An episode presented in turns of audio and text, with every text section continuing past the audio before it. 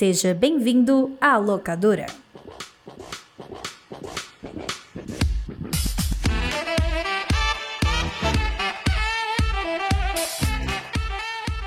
Bem-vindos a mais um episódio da Locadora do Nicolas, a sua investigação ordenada e sazonal do audiovisual internacional. Aqui estou mais um dia sob o olhar sanguinário dos ouvintes do podcast Nicolas e do podcast Locadora do Nicolas. Estamos aqui para falar sobre um filme que foi escolhido por eles, escolhido parcialmente, né? A gente que escolheu. Nós demos três opções para os ouvintes do Nicolas lá no Nicolovers, no grupo, nosso grupo do Telegram, t.me barra Nicolovers. Entre no Nicolau. Entre Nicolovers. E eles escolheram. Foram muitos votos. Em uma disputa entre Tubarão, Duro de Matar e O Chamado, O Chamado ganhou. Tu lembra a porcentagem, Jota? O Chamado e Duro de Matar quase empataram. Olha aí. E o Tubarão foi Você menos. vê que o prestígio do ator Tubarão vem diminuindo, né, pô? Mas acho que a gente precisa deixar aqui uma mensagem. Tubarão, te amo. Mas, Jota, é... o Locadora do Nicolas. O que é, que é o Locadora do Nicolas? Antes de mais nada. Locadora do Nicolas é um podcast adjunto ao podcast Nicolas, em que nós falamos sobre cinema, mais especificamente filmes que não têm a presença visual de Nicolas Cage, o famoso ator. Por que que fazemos isso? Porque nós já temos o podcast Nicolas, o podcast que trata exclusivamente de filmes que têm a presença visual de Nicolas Cage. Eu gostei do, da ênfase na presença visual, porque todo filme tem a presença espiritual de Nicolas Cage, né? Na verdade, eu tava pensando, tipo assim, vai que a gente resolve falar de um filme que o Nicolas Cage produziu. É, pois é. Ah, né? verdade. Aí fala, né? Mas fala aqui mesmo. Mas eu gosto dessa conceituação porque abre imagem da gente pensar que Nicolas Cage é uma entidade perene no cinema, né, pô? Abre mais pra gente pensar que o Nicolas Cage tá ali do lado da câmera, sempre olhando. Sempre. A qualquer momento pode. Ah, Nicolas Cage entrar em cena, tá ligado? É, sim, exato, como um Deus Ex Machina. um jumpscage. Jumps Cage, boa. Jumps Cage é bom, hein? Jumps Cage é bom. Mas o filme desse episódio não tem jumpscage nenhum. Também não tem jumpscare, apesar de eu pensar que tinha. Nesse episódio vamos falar de O Chamado, filme de 2002, é isso? 2002, confere. Isso. 2002. Filme de 2002, dirigido por Gore Verbinski, famoso diretor aí do Piratas do Caribe, e do nosso querido O Sol de Cada Manhã, filme com, adivinha, Nicolas Cage. Pô, essa informação me deixou meio maluco quando eu dei um Google e descobri que era esse malandro, cara, porque ele dirigiu umas paradas muito diversas, né? Tem Aventura, Fantástica, Piratas do Caribe, tem filme mais introspectivo, que nem o Sol de Cada Manhã, né? E do nada tem uns terror. O Chamado, eu não imaginava que encontraria o Chamado na filmografia desse cara, dado que eu já assisti dele. Eu fui procurar no IMDB dele e tem um filme de 1997 chamado Um Ratinho Encrenqueiro. Só que ele fez. Perfeito, esse filme é bom. O Ratinho na Fábrica. Caraca! Sério? Putz, craque de bola. Tanto que eu já assisti isso na sessão da tarde. Não, esse filme é muito bom, de verdade. Mas antes de falar sobre o filme, eu queria do PJ que ele me dissesse uma sinopse, que ele me dissesse se ele já tinha visto o filme, é, e qual a relação anterior dele com esse filme, ou com filmes de terror, que eu acho que esse aqui é o nosso primeiro filme de terror, se não me engano. Não, teve o Morto Não Fala. Mas eu acho um bom questionamento. Eu acho um bom questionamento da gente explorar um Sim. pouquinho. Vou expandir a melhor pergunta. Vai. Eu quero que você me fale sinopse, eu quero que você me fale se você já viu esse filme, eu quero que você me fale sua relação com filmes relacionados ao chamado. O que, que eu digo com relacionados? Terror, filme japonês, filme com remake americano, o que seja. Cara, é até difícil falar do chamado, fazer uma sinopse, porque eu acho que meio que todo mundo conhece esse filme, né? É um filme muito popular. Mas se fosse pra fazer uma sinopse, eu vou inventar aqui agora, porque eu não pensei não. É... Uma mãe sabe que depois que sua sobrinha morreu. E ela vai investigar e descobre que, na verdade, a sobrinha morreu por causa de uma maldição, por causa de uma fita que mata as pessoas depois que as pessoas vê a fita. É tipo ver Two Girls on Cup. Só que acho que esse chama... a fita do chamado é menos aterrorizante. Perfeito sinopse. Essa, essa referência a Sugar Cup é uma coisa que todo mundo pensa quando pensa no filme chamado. Exatamente. Mas e as outras perguntas, pô? Você foi mais indagado, pô. Ah, é, as outras perguntas, verdade, né? Vamos lá. Qual a minha relação com o chamado? Cara, eu assisti o chamado quando eu era adolescente. Eu acho que alguns poucos anos depois dele ser lançado, assisti como Martin Scorsese pede em fita caça da cadeira, assisti em DVD. E eu fico impressionado como esse filme ficou grudado na minha cabeça, mesmo eu tendo assistido ele, tipo, há 15 anos atrás, eu acho. Ele ficou muito grudado na minha cabeça de um jeito que eu assisti e eu disse, espera, eu lembro dessa cena, eu também lembro dessa cena, eu te- parece que o filme inteiro tava na minha cabeça o tempo todo. Logo, uma experiência marcante. Depois eu até refleti que eu acho que talvez tenha- ele tenha ficado muito na minha cabeça porque ele é um filme muito referenciado. Por outros filmes de terror e por comédias também que fazem comédia com filmes de terror, como os vários Todo Mundo em Pânico. Mas eu acho que essa talvez seja uma experiência muito interessante. Eu fiquei muito surpreso, engraçado. Olha só, eu revi esse filme e foi um sentimento de surpresa rever esse filme. Daqui a pouco eu falo mais sobre isso.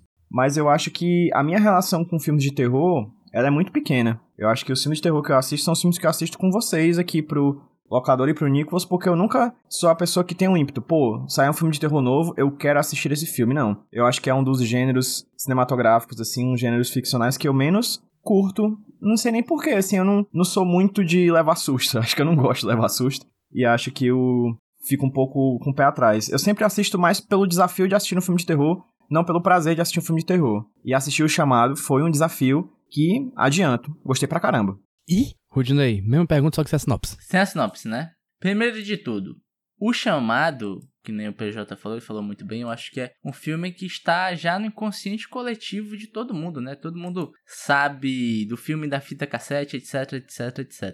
É tanto que você já entra nesse filme meio que já sabendo as regras dele. Mas, a minha relação com o chamado é: eu sabia o que ele era desde sempre, porque foi um dos filmes que ficou na boca do povo. Eu lembro de dos meus amigos comentando sobre, porque diferente dos meus amigos, até hoje eu sou uma pessoa muito medrosa, bicho. Eu sou muito medrosa e eu sou consciente de meu medo e eu respeito meu medo. Então existem vários filmes de terror que eu tenho curiosidade em ver, mas eu acabo não indo porque eu sei que eu vou ficar abalado, eu vou ficar com medinho. Esse era um desses, porque ele tem um lance da lenda urbana, saca?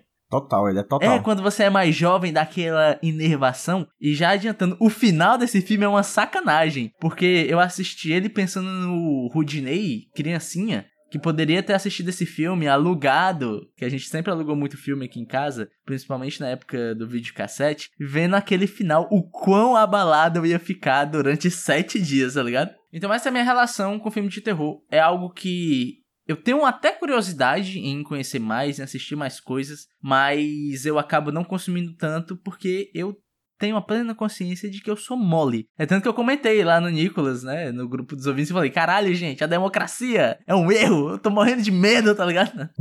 Assistindo esse filme. Dito isso, eu não gostei desse filme. Eu amei esse filme. Eu de verdade não tava esperando que eu ia gostar tanto desse filme, porque eu acho ele muito inteligente e é o tipo de história que eu gosto, né? Eu pensei em várias referências assistindo ele, mas eu já falei várias vezes aqui, sei lá, o, o, a pessoa, o ouvinte que tá me escutando, já deve ter escutado vários episódios comigo, eu sempre comento que eu gosto de filmes que pegam um conceito simples um conceito criativo e criam uma narrativa em cima. É meio que como Stephen King gosta de criar as histórias dele. Eu li o sobre a escrita do Stephen King e ele fala basicamente que o processo criativo dele é esse. Ele pensa em uma situação e cria uma história com base na situação. Tem um conto dele que eu li que eu adorei, eu não gostei tanto do livro, assim, acabei largando. Mas esse conto é sensacional. Que é um conto sobre uma galera que tá no mar e aparece uma mancha na água. Só isso. Ah, isso é muito bom. Esse conto, bicho, é do caralho. E é um conceito bobo, né? Uma mancha. E o jeito que ele explora isso é muito legal você ver o quão criativo é ele usando esse conceito bobo, básico, para criar situações de horror. Eu acho que esse filme, cara, é muito isso. Você tem um conceito uma linha, né, né, PJ? Você dá uma linha da sinopse, uma fita que se você vê daqui a um tempo você morre. Só isso. E o jeito que ele vai desenrolando esse filme é muito instigante. E além da narrativa ser instigante, eu acho que o nosso querido Gore Verbin Verbinski já tinha gostado do Weatherman. Mas aqui, cara, ele é um diretor de mão cheia, tá ligado? É um cara que eu tô muito curioso de ver, rever filmes dele que eu já vi e ver coisas deles que eu não vi. Porque eu achei esse filme quase perfeito porque ele tem algumas derrapadinhas aí. Porém, a resposta sobre essas perguntas que eu mais quero escutar é do JP. Eu acho que você, Jota, é a pessoa que vai ter a resposta mais diferente de nós três aqui. Que eu sou o único rara diferente, né? Pois é, minha resposta é diferente por quê? Porque eu gosto muito de terror. É um gosto que eu adquiri depois de velho, eu acho. Apesar de eu assistir terror quando era criança, mas eu não, não ia atrás, como eu vou mais ou menos atrás hoje. Eu vi esse filme talvez em 2003, 2004. Eu vi ele num sítio, de noite, obviamente. Uma TV de tubo. TV de tubo, claro. Só não faltou os VHS, né? Foram no DVD. E eu vi é, olhando para trás o tempo todo. A cara daquela mãozinha chegando no ombro assim, tá ligado? Macha, tu teve uma experiência 5D quase, tá ligado? Cara, eu vi esse filme com alguns primos meus, eu não sei como é que ninguém botou a, a mão no ombro de alguém, cutucou alguém. Acho que tava todo tá mundo todo mundo de medo. trancado, tá? É, provavelmente foi isso. Bom. É, então esse filme me marcou bastante por causa disso. Inclusive, quem tinha alugado era eu. Aí eu, quando eu- eu- a gente voltou pra casa, eu coloquei ele de novo pra ver, sei lá, o que, no, no- DVD. E aí eu vi que no, no menu do DVD tinha uma opção secreta lá, que você apertava e via o vídeo, né? Caralho, man. Parecia o vídeo do, do chamado. Eu imediatamente tirei. Não tinha psicológico pra isso. É um baita vídeo surreal, né, cara? Acho massa. É, eu gosto muito de terror. Eu vi o filme, entre aspas, Pô, original. Jota, inclusive, deixa eu só te interromper. Tem como tu explicar um pouquinho mais da relação desse com o original? Tem, tem. Olha só. Uma coisa que eu descobri há pouco tempo é que esse filme não é o segundo filme. Esse filme é o quarto Nossa. filme. Por quê? Porque teve uma adaptação pra TV no Japão, teve uma adaptação coreana antes da, da terceira, que foi a mais famosa antes desse, que é a adaptação pra cinema do Japão, que é o que eu vi. Ah, inspirado no mangá, é isso? Não, inspirado num livro. O mangá é inspirado num livro também. Ah, tá. Tudo é, vem de um livro chamado Ring. Ah, que Certo. legal, não sabia. Aí o, o filme japonês tem uma continuação que saiu no mesmo dia, se não me engano, que tem outro nome, é Rasen, eu acho, que é uma continuação, mas que depois saiu o Ring 2 que excluiu o Rasen da cronologia. Também teve o chamado 2, então vai pra todo canto essa porra. Tem filme pra caralho japonês até hoje. Dia desse lançou aqui no Brasil o chamado 4, que na verdade não é o chamado 4 porra nenhuma, é um dos filmes japoneses com o nome chamado 4. Caraca. Pô, cara, deixa eu te perguntar uma coisa, Jota. É que eu fiquei. Tu, tu chegou a assistir esse? Eu só vi o Ring japonês, o Ring 2 e o Sadako vs Kayako, que é o grito versus chamado. Meu Deus. Caraca, eu não sabia que tinha isso, não, velho. Pera aí. Porque uma coisa que ficou muito na minha cabeça é de como essa história poderia ser atualizada com o passar do tempo, né? Então, eu não vi os mais novos, né? Mas os mais novos já, já tem celular, tem Twitter, tem rede social pra caralho. eu fiquei pensando muito nisso. Caraca, como seria a dinâmica da Samara, sei lá, em 2023, com vídeo no WhatsApp, com YouTube, Twitter, tá ligado? Esse último filme que saiu basicamente é assim, do jeito que você tá pensando assim, como seria. Porra, que legal. E também teve o chamado 3, que eu acho que também lida com isso, o chamado 3 americano. Uhum. Mas eu não vi, eu só, só vi 1 mesmo aqui do americano, e talvez 2, mas eu não lembro se eu vi o 2. Uhum. Mas é, então eu tinha essa relação aí já, eu vi o, o ringue pro, pro final do podcast 31 Dias de Horror que eu fiz aqui no Iradex três anos atrás. E eu vi, eu revi esse ano também. O, esse, o ringue, o, a terceira adaptação, que é a adaptação de cinema pro Japão, é bem bom. Ele é diferente desse aqui, apesar de ser basicamente a mesma história. O que é interessante de ver como eles fazem a mesma história de maneiras diferentes, dirigida de maneiras diferentes. Enfim, o que, que eu acho? Filmão, né, gente? Eu tinha pra mim que esse filme era bem melhor que o japonês, inclusive, mas não é tanto. Ele é meio que equivalente em qualidade. Eu gosto muito do clima dele. Ele é um blockbuster de terror. Eu adoro terror blockbuster. Quando é bom, né? Quando é bem feito. Uhum. Esse filme aqui, ele, ele foca muito em criação de clima, né? Sim. Sim, é muito ambiental o terror. Ele é bem mais uma investigação do que um filme de terror. Eu ia falar isso. Apesar de ter seus elementos de terror no meio, né? Aquelas cenas bizarras, coisas que acontecem durante a investigação, né? Ele não tem susto. Não sei se vocês se assustaram. Vocês se assustaram? Eu me assustei. Não. Mas eu me assustei por não ter o susto. Não tem susto. Pra mim não foi um filme particularmente muito assustador. Ele é só muito interessante. Você quer saber dos personagens, do que saber da, da situação, em vez de ficar esperando aparecer um monstro na sua cabeça, quer dizer, na sua frente. Até porque não aparece, aparece uma vez. Cara, te contar que eu adorei isso, sabia? Porque, pelo menos na minha memória, assim, não na minha memória, na expectativa que eu tinha, é que esse era um filme muito mais gore do que ele realmente é. E ele não é nada, tá ligado? Eu também. Eu adoro a palavra que tu falou pra mim é o que resume a minha experiência assistindo esse filme, que é a criação de clima, de inquietação. Quando eu falei que eu senti medo, não é o medo do susto, é porque a narrativa, o mistério, ele é muito engajante e eu adoro o trabalho de direção do Verbinski, como ele filma as coisas. Por exemplo, sabe a divisão de tela? Aquelas duas linhas verticais e horizontais que serve pra você enquadrar. O PJ que é da fotografia deve saber o que eu tô falando, né? Uhum. Porque geralmente você enquadra as coisas no meio desse quadrado que forma, né? Que é pra ter o seu foco de visão ali, né? E em vários momentos, os personagens, eles estão posicionados, tipo, no cantinho, saca? Eles estão conversando ou estão no corredor e tem um lado da tela que é apenas um corredor, é apenas uma parede, e sempre te deixa inquieto, tipo, pô, será que vai acontecer alguma coisa? Ele também usa muito a câmera fazendo traveling para cima dos personagens, muitas vezes parece que tem alguém observando eles, usa muito plano subjetivo, né? Então a todo momento, apesar de não ter um susto, há uma ambientação que te deixa inquieto o filme quase todo. Ele tem momentos que aparecem as coisas, né? ele usa um pouco do, do choque, tem até uma ceninha que eu acho bastante necessária, que é quando a mãe da primeira menina que morre fala, eu vi ela, aí quando ela termina a frase, aparece uma imagem na tela. É assim. bem de graça e, e sem necessidade. Exatamente. Mesmo. Só que a graça para mim tá em justamente ele não pegar o caminho mais fácil, que é te assustar com jump scare, te assustar com a imagem forte na tua cara, né? Existe muita violência nesse filme, mas é uma violência mais falada, mais do que você tá imaginando do que aconteceu. E nos momentos em que ele para para te mostrar algo, por ele criar esse clima durante todo o filme, quando aparece, é grandioso a parada. Você sente o peso daquilo, saca? A ceninha no final, quando ela acontece, eu juro que eu tava assistindo na minha cama, eu tava com o olho arregalado, grudado na cama. E, porra, é muito bom, cara. É, é para mim a melhor coisa desse filme é justamente como ele consegue te deixar inquieto mesmo, sei lá, com pessoas conversando. Uhum. A única coisa gore do filme é o diretor, né? O nome, né? Gore Que é o Gore, né? Eu ia enfatizar um pouco mais, Jota, isso que tu falou, desde a tua primeira fala no programa, que foi de você ter chegado pensando em ver um filme de terror e na real tu viu um filme de investigação criminal, assim. Para mim o filme me surpreendeu por causa disso, porque na minha cabeça era muito mais terror. Talvez por ele ter me aterrorizado muito quando eu era adolescente. O sentimento que eu fui ao dar o play hoje assistindo na HBO Max, né?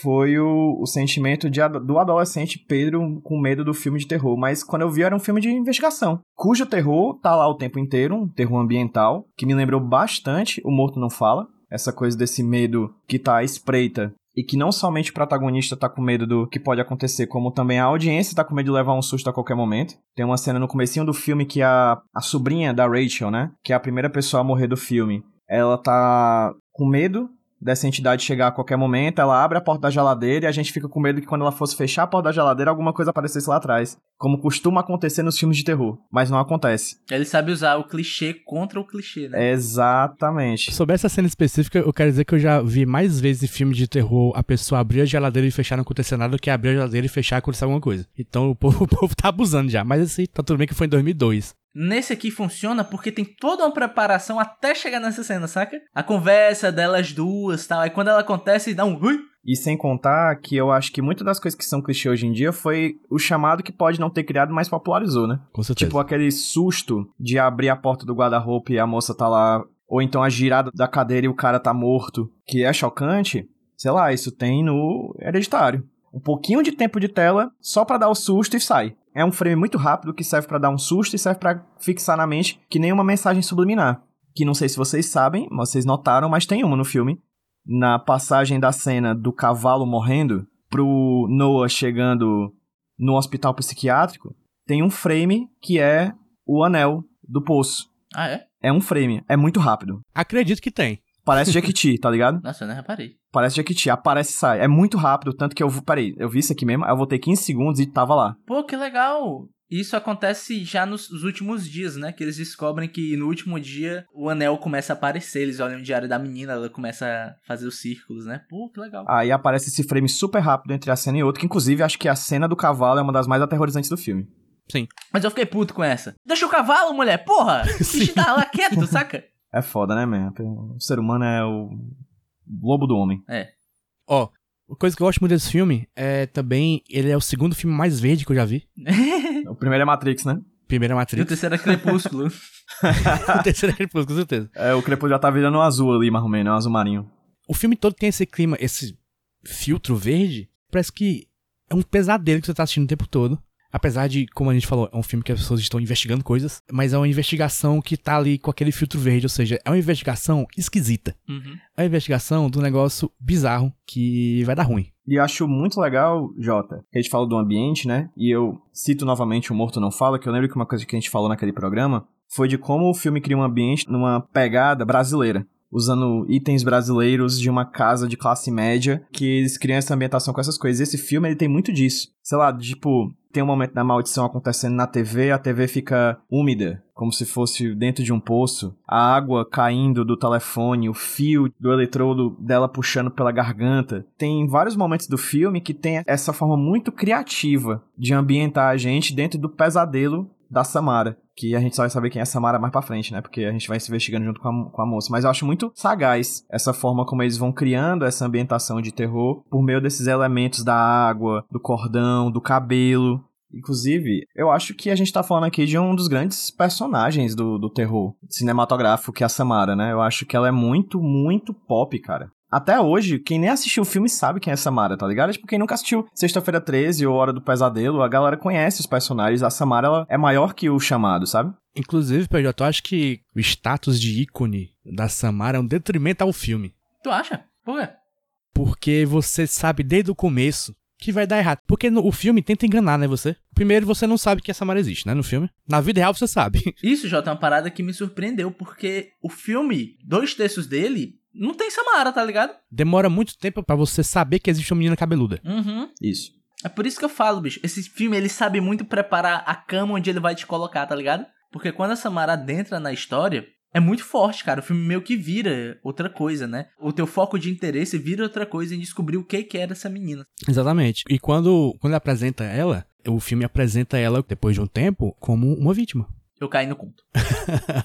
Dois finais, né? O primeiro final, que se você parasse ali, seria um filme de terror como qualquer outro. A alegria lá em cima, ou pelo menos grande parte, né? Todo mundo feliz, mas não. Tem um outro final depois. Cara, eu vou te contar que eu caí tanto que eu tava assistindo com a mão no queixo pensando, porra, velho, mais um daqueles filmes onde o final se alonga demais. Até que?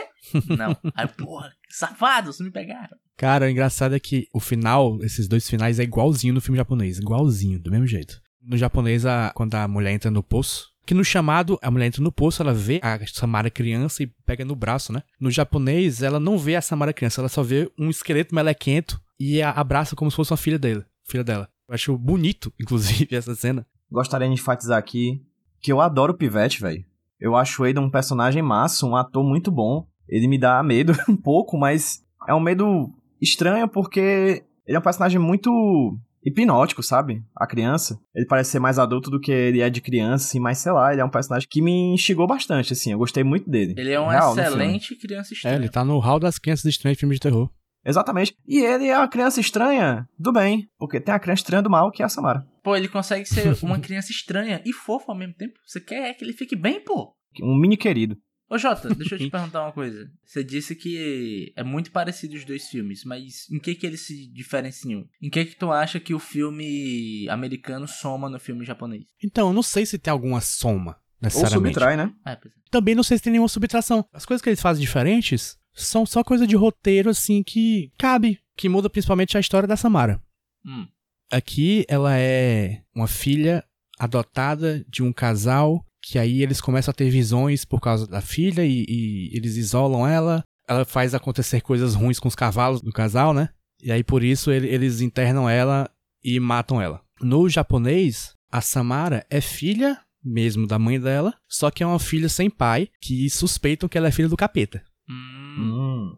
Que aí por isso que ela é ruim, assim, ela tem é, ruim- coisa ruim da cabeça. E a mãe dela é uma médium. Ela foi exposta como fraude, se não me engano. Quer dizer, não foi exposta como fraude. Ela foi exposta de algum jeito. E aí a, a Sadako, né, que é o nome original, ela mata quem perturba a mãe dela. E aí acontece que a mãe dela, por algum motivo que eu não lembro agora, ela se mata. E aí o professor que estava meio que expondo a mãe dela pro mundo, assim, como uma médium, adota a menina, só que depois ele, ele joga ela no poço. O personagem aqui do, do pai dela é uma mistura desse personagem com o personagem do tio da Sadako, que tem no outro filme também. Enfim, são coisas assim, detalhes que não, não importam muito. No outro filme não, não tem cavalos. Pronto, é uma adição legal pra esse filme, são os cavalos, que mostra que ela perturba todo mundo. Uhum. A ilha, né? Que eles moram tipo numa ilha. A ilha é toda afetada por ela, né? E cavalo é um bicho muito estético, né, velho? Aesthetic. Aesthetic.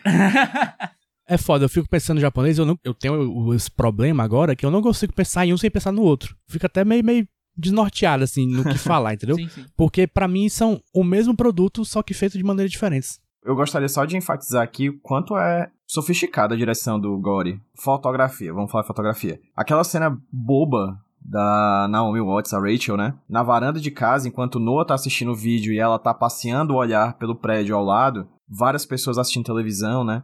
De forma descontraída, enquanto o cara dentro do apartamento dela tá assistindo um vídeo que vai fazer ele morrer dali a sete dias. É tão bonita aquela cena, o enquadramento, a forma como a câmera passeia, como os atores estão andando dentro de suas casas. Essa cena é uma das que mais me marcou de em que basicamente não tinha nada de ação ou nada marcante acontecendo, mas é uma cena banal que é, achei muito bem dirigida. E outra cena que eu achei muito bem dirigida é quando eles abrem o celeiro para ver onde a Samara ficava, que ali fica muito claro o que acontece nas cenas anteriores, que é como ele usa a luz do farol para iluminar a cena. Ele tem essas sacadas muito boas da luz ultrapassando por dentro das folhas, e a luz avermelhada entrando no apartamento onde ela tá. Cara, a luz desse filme é muito massa, porque o filme é todo no filtro verde, como tu falou, Jota, que dá uma, um peso, né, em tudo que eles fazem, mas ao mesmo tempo a forma como a luz interage com esse filtro verde, interage com, a, com os atores, interage com o escuro, porque é um filme muito escuro, eu acho muito, muito sofisticado e inteligente, criativo mesmo, assim. Inclusive, é bom pontuar também que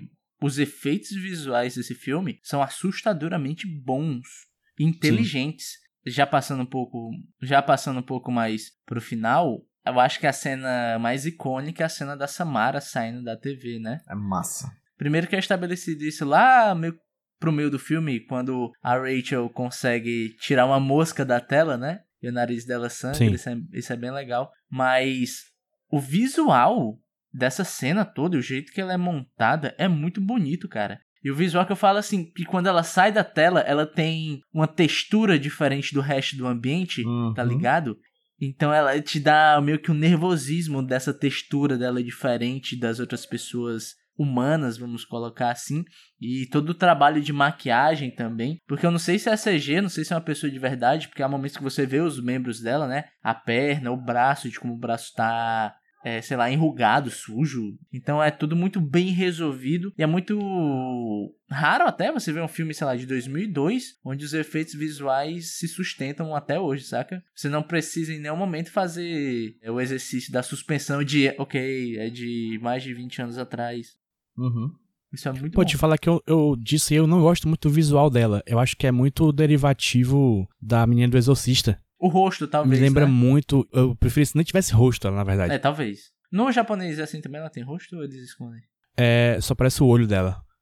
Pelo menos no primeiro filme. É como se fosse um rosto maquiado de branco, assim. A única coisa diferente nela é que a, as mãos são sem unhas. Ah, porque tem o lance da unha também. Tem até a ceninha que ela cata a unha, porra. É, ali que a unha no poço que ela tenta, ela tenta subir no poço. É foda. Unha, unha Deixa eu é só negócio... pontuar coisas que eu não é um gostei também. Que a, gente, a gente gostou do filme, mas tem algumas coisinhas que eu não gostei.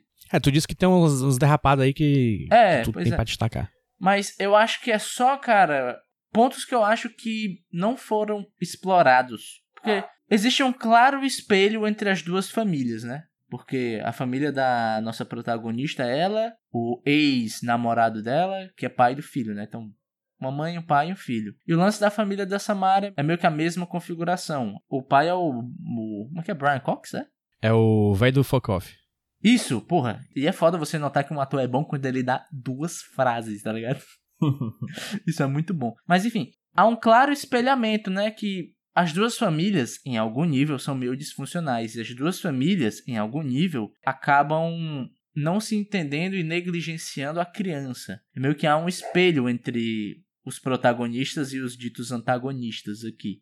Obviamente em proporções diferentes. Afinal, filho da Rachel, da protagonista, é uma criança esquisita, mas esquisita, mas é fofa, né? A Samara é o demônio na Terra, basicamente. Mas enfim, o ponto é que eu acho que o filme passa um pouco por isso e tem algumas coisinhas ali que eu acho que são jogadas e meio que não voltam mais. Tipo, a relação do ex-marido com a menina que trabalha com ele, né? Tem uma Aham. ceninha que rola um ciúme, né? Eles têm uma discussão e meio que morre aquilo lá. E lá no final, quando o rapaz morre, ela tá descendo as escadas e vê essa menina e fica olhando pra ela. É uma cena que se alonga um pouco. E eu acho que existem algumas pontas soltas, tipo essa, que não agregam a história, sabe? Eu consigo até forçar muito no subtexto pra achar alguma coisa ali, mas é. Eu acho foda falar isso. Que, tipo, Se você cortar aquilo ali, meio que a história continua igual. Aquela personagem. Eu te digo que é isso, Rudy. que é. Mania de copiar coisa do outro filme e colar sem, sem necessidade. Porque nos outros filmes também existe, também é sem profundidade. Olha E aí. aqui eles só colam como se fosse importante, mas não é. Pois é, cara, parece que vai ter alguma coisa. E essa menina, ela tem literalmente três frases, que é ela chega, beija o rosto do cara, fala alguma coisa e sai fora, né? Pois é. Aí eu fiquei pensando, sim, isso aqui vai dar onde? O que é isso aqui? Essa personagem vai fazer alguma coisa? A resposta é não, é nada. Então eu acho que existem algumas cenas ali que são meio desnecessárias nesse sentido. Entende? Uhum. Uhum. Eu acho que tem umas coisas do filme, não diria nem que é erro, mas é uma escolha que exige um pouco de quem tá vendo, que é ele tem um tel sem show, né? A Waden era muito próximo da prima dele. Pô, nenhum momento isso é mostrado, a gente só tem que aceitar. Eu acho que é passável porque a menina morre. Não, não acho ruim, minutos. não acho ruim. Não estou dizendo que, não é, que é ruim. Só tô dizendo que a gente, se fosse num outro tipo de filme, ou num outro tipo de direção, num outro tipo de roteiro, sei lá, as pessoas dedicariam um certo tempo pra mostrar isso. Mas tudo bem, não tenho nenhum problema com isso, não. É só porque tem essas coisas realmente que são nós, que são botadas e não, não vão pra lugar nenhum. Por exemplo, a gente, cara, eu acho fantástico como a gente só descobre que o cara é pai da criança na metade do filme, sabe? Eu acho isso realmente muito legal. Pra mim, ele era só um cara. É. Qualquer. Nem ex dele, talvez só um rolê, alguma coisa. Tal hora ela diz, nosso filho, eu, eita porra. Peraí, as coisas estão mudando de figura aqui. Pô, isso faz todo sentido, né? Porque o lance que ela briga com ele é que ele também não trata o menino como filho, né? Acho isso muito legal, cara. Como esse filme tem essas brincadeiras assim de esconder até coisas que qualquer outro filme daria na primeira cena, entende? Uhum. Estávamos falando de negativos agora há pouco, mas eu vou falar uma coisa positiva, que é a trilha sonora. Eu gosto muito da trilha sonora aqui, é do Hans Zimmer, né? Mas eu gosto principalmente quando a trilha está quieta. Quando tem só um barulhinho de, de passarinho quase, um piadinho, de vez em quando. Que é porque tem alguma coisa estranha. Tem um posto ali na sua frente, tem uma TV com chiado. É um sinal de mau agouro essa trilha. Eu adorei quando tem. Tu falando da TV, Jota, eu acho que a gente não pode falar desse filme sem falar dos meios de comunicação da época, né? Pô, verdade. Cara, eu acho que é muito legal isso, como esse fantasma da máquina, né? Essa coisa do, dessa tecnologia que é tão fria, as pessoas veem como fria, tipo um computador, a tecnologia, o silício, essa coisa que não tem emoção em si, mas a gente coloca uma carga fantasmagórica em cima dela. Os livros de teoria da década de 60 e 70 sobre fotografia, por exemplo, tu vai ver que basicamente existe quase um consenso entre os pensadores e filósofos da fotografia sobre a fotografia ter relação com a fantasmagoria, com a morte. Né, das pessoas que morrem, a fotografia permanece, né? Então tem um que aí de um fantasma que permanece na imagem fotográfica, né? É sempre muito estranho, às vezes eu ver, por exemplo, vídeo de atores que já morreram, né? Parece ter um que ali de, de permanência desse corpo que vai, mas da imagem que fica. E eu acho super legal como esse filme trata sobre isso, cara. Foto, vídeo, câmera, fita, fita cassete, computador. É um filme muito dessa tecnologia daquela virada do século 20 pro 21, mas que marcou muito a gente, que o Rudy já falou que gostaria de ver essa versão mais recente, né, para ver como ele lida com as questões do pendrive, do MP3, do da imagem em streaming, né? Mas eu acho muito bacana como esse filme trata dessas questões da tecnologia, como a tecnologia é a forma de terror. Tipo, e até no subtexto mesmo, né? Porque a Samara tem esse poder de fazer imagens naquelas placas de raio-x da cabeça dela. Ah, o tempo velho, inteiro parece que o é filme legal. demonstra, o filme demonstra que a Samara tem um poder ali, e esse poder amedronta os cavalos, amedronta a mãe. É como se ela tivesse a capacidade de projetar imagens nas coisas. E essa fita é isso, né? Ela projeta esses pesadelos da cabeça dela na fita e essa fita é amaldiçoada por causa disso. É como se a fita fosse o que ela deixasse de vivo no mundo, que é uma coisa que traz a morte pros outros, né? Eu acho muito, muito legal como isso em nenhum momento é explicado, mas tá tudo lá ao mesmo tempo. É um filme muito inteligente, cara. Não, porque é um filme que ele meio que respeita a sua inteligência e Isso. te deixa conjecturar, né? Nunca tem um momento slide. É, pois é, Né? que nem tu falou. Pô, da, da onde vem os, aspas, poderes da Samara? Não se sabe. De onde veio a Samara? Ninguém também sabe. Aí, tipo, você, enquanto telespectador, é, sua cabeça vai tentar conjecturar, né? Você vai completar a história. E eu acho que, às vezes, o não contar, o silêncio, é muito mais interessante e instigante do que o, o contar, né? Do que o expor as coisas. Eu acho que esse é um filme que ele faz muito bem esse trabalho de não te revelar nada, entre aspas, e ao mesmo tempo te falar tudo. Inclusive, o PJ, que tu falou do sobre a coisa da fotografia é, ser relacionada com fantasmagoria, né? Não só na, na parte da tecnologia, mas também no- na função da personagem principal, que ela é jornalista. O Brian Cox tem uma fala que ele fala assim que os jornalistas chegam, pegam a, a desgraça, é, faz o povo reviver ela e vive o resto da sua vida normalmente. A Rachel faz isso, né? A Rachel é uma jornalista. Caralho, o final do filme é isso, né? Exatamente, a- o final do filme é eles espalhando o vídeo pra todo mundo. Quer dizer, não mostra isso, mas é, mas é o que deixa subentendido que eles vão espalhar o vídeo pra sobreviver e, e quem receber que se vire. E esse final é uma sacanagem, né, bicho? É. Esse final que é- o Pivete fala, e aí, velho, e aí? E ela meio que fala, porra, É isso, né? É sobre. Aí ela fala: existem dois tipos de problemas, o meu e o seu. não é meu. Aí, pô, o filme experimental passa rapidinho, aí o chiado e o chiado vai aumentando, aumentando, aumentando, aumentando e corta. Aí eu, filha da puta. Pois, gente, é. Notas. Falamos muito aqui, já falamos bem, falamos mal, falamos mais ou menos. Agora vem a hora da verdade. PJ. Nota de 1 a 9, já que 10 é só se tivesse Nicolas Cage. Infelizmente não tem Nicolas Cage, mas se não tem, vamos lá trabalhar, jogar o jogo, né? De 0 a 9, eu dou nota 8. Acho realmente um filmaço, meu irmão. Recomendo pra toda a família. Veja meia-noite no sítio. Rudney. Meu pensamento inicial era dar um 8. Mas eu acho, cara, que eu vou dar um 8,5 porque eu realmente gostei muito desse filme. Eu acho que faltou só esse polimento, talvez, é, Jota, não se ater tanto ao material original e saber o que trazer pra essa história e o que deixar de lado, né?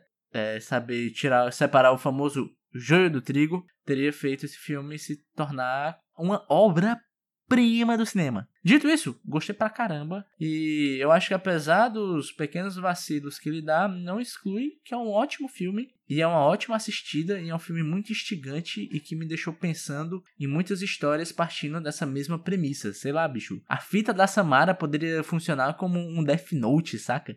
Posso dizer, Rudy, que qualquer conceito que você tem aqui, os japoneses fizeram. Caralho, porra. O que eles fizeram de filme de, de chamada é sacanagem, quantidade. É o Fred Krueger lá deles. Ah, é? Caraca. Inclusive ficou o toque aí, a- o alô pra galera do, do meu grupinho de cinema, Cinema Habilidade, onde tivemos um- uma época que vimos todos, não, vimos quatro filmes do O Grito japonês, é os dois, os chamados japonês e mais uns outros aí, que a gente chamou de Sessão Fantasma Cabeluda, mas ainda falta minha nota, minha nota aqui é 7, de 0 a 9 é 7. Podia dar mais se eu não soubesse o filme inteiro. Acho que também isso me atrapalhou um pouco, tanto de lembrar da vez que eu assisti, quanto de ter visto o japonês recentemente. Tipo, você já sabe, então não, não impacta Sim, tanto, sim, sabe? sim. Nossa média ficou 7.8 Boa média. de 9, boa média. Mas, não é só de, de média que vive esse podcast. Também vive de encaixar o Nicolas Cage no filme. Em que personagem o Nicolas Cage seria aqui? Eu acho que ele seria o pai da Samara. Pô, eu acho que ele substituiria o Brian Cox. Fácil. Eu acho que ele seria um ótimo recepcionista do hotel que pede pra ela encontrar as cartas lá. É foda pedir pro Nicolas Cage fazer um Samaro hoje em dia, porque os dotes capilares dele estão em falta, né, pô? Na época ele tinha 38, hein? Não, mas ele já era calvo ali, né, cara? Já tinha as entradas. E hoje em dia eu acho que ele tá indo no caminho oposto, ele tá noutra vibe, né? Ele tá diminuindo o cabelo dele com o passar do tempo. Verdade. Filmes carecas e tal, né? Filmes ruivos também. Ele tá explorando o talento capilar dele em outros aspectos do cinema, né? E das possibilidades. Perfeito. Além disso, vamos dar aqui indicações de, de filmes relacionados. é, não necessariamente a um filme de terror, não necessariamente a um filme de fantasma cabeludo. É só um filme que os integrantes aqui do podcast pensaram ao assistir o chamado. Vou começar pelo Rude. Indica um filme aí, Rude. No mínimo um, no máximo 49. Vou meter-lhe dois. O primeiro é que a gente falou pouco do filme da Samara, né? A gente falou que é. Comentamos um filme experimental, né? E, bicho, me lembrou muito Um Cão Andaluz. que eu acho que é o primeiro filme, ou é o filme mais conhecido do movimento surrealista, né? Do cinema. Que é tipo grande elenco, pô. É, Luiz Buñuel e Salvador Dali fazendo um filme muito louco. Com uma dinâmica muito louca da, da produção do filme. Eu acho que é mais interessante você saber como esse filme foi feito do que assistir o próprio filme, que ele é meio esquisito até demais. E lembra muito o filmezinho da Samara. E outra coisa que eu vou indicar é você assistir o Iluminado, né, pô? Stephen King, talvez ó, uma das obras mais conhecidas dele. E Kubrick, né? Esse menino Kubrick, pô, esse menino tinha talento, né, pô? PJ, o que você indica? Cara, eu vou puxar por essa temática que é até bem comum nos filmes de terror, que é a maternidade, né? Maternidade é um negócio que mexe muito com, com vários terrores da vida E existem vários filmes que tratam disso, eu vou falar de dois que eu gosto muito. Um deles já foi citado aqui rapidamente, mas vou enfatizar mais ainda, que é o Silent Hill, adaptação do jogo de videogame de terror, que é um dos jogos mais aterrorizantes que eu já joguei, apesar de hoje eu ver os gráficos e parecer que são vários cubos marrons, matando cubos marrons, porque é meu quadradão. Mas é um jogaço, é um jogo incrível, dificílimo, e o filme é muito legal. Eu gosto muito, para mim, quiçá, uma das melhores adaptações de videogame da história. Ô PJ, deixa eu só adicionar uma história ao teu filme. Que eu tenho um amigo que foi jogar Silent Hill 1, que eu emprestei o CD para ele, porque eu não tinha coragem de jogar. Aí ele começou a jogar, começou a ficar com medo, começou a ficar com medo. É, aí ele fechou o videogame e correu pra assistir a missa com a mãe dele. Correto ele. Eu teria feito mesmo se, a, se eu morasse perto da, da igreja. Ele falou, pô, esse jogo não é de Deus. Aí correu pra missa. E não é mesmo. É, é bem aterrorizante. E é um filmaço, terror em Silent Hill. E o outro, que é um pouco mais antigo, de um diretor horroroso, mas eu gosto muito do Beber de Rosemary. Incrível esse filme de terror, envolvendo maternidade, envolve entidades demoníacas. Então, esses dois são as minhas duas indicações, Beber de Rosemary e Silent Hill. O Beber de Rosemary. É. Já que ninguém indicou filme japonês, me vejo obrigado a indicar filme japonês. É a minha função, não tem como escapar. Não que eu queira. Assim, vejam Ring, o filme de cinema japonês de 98. Tem no Amazon Prime Video aí. Facinho pra você ver.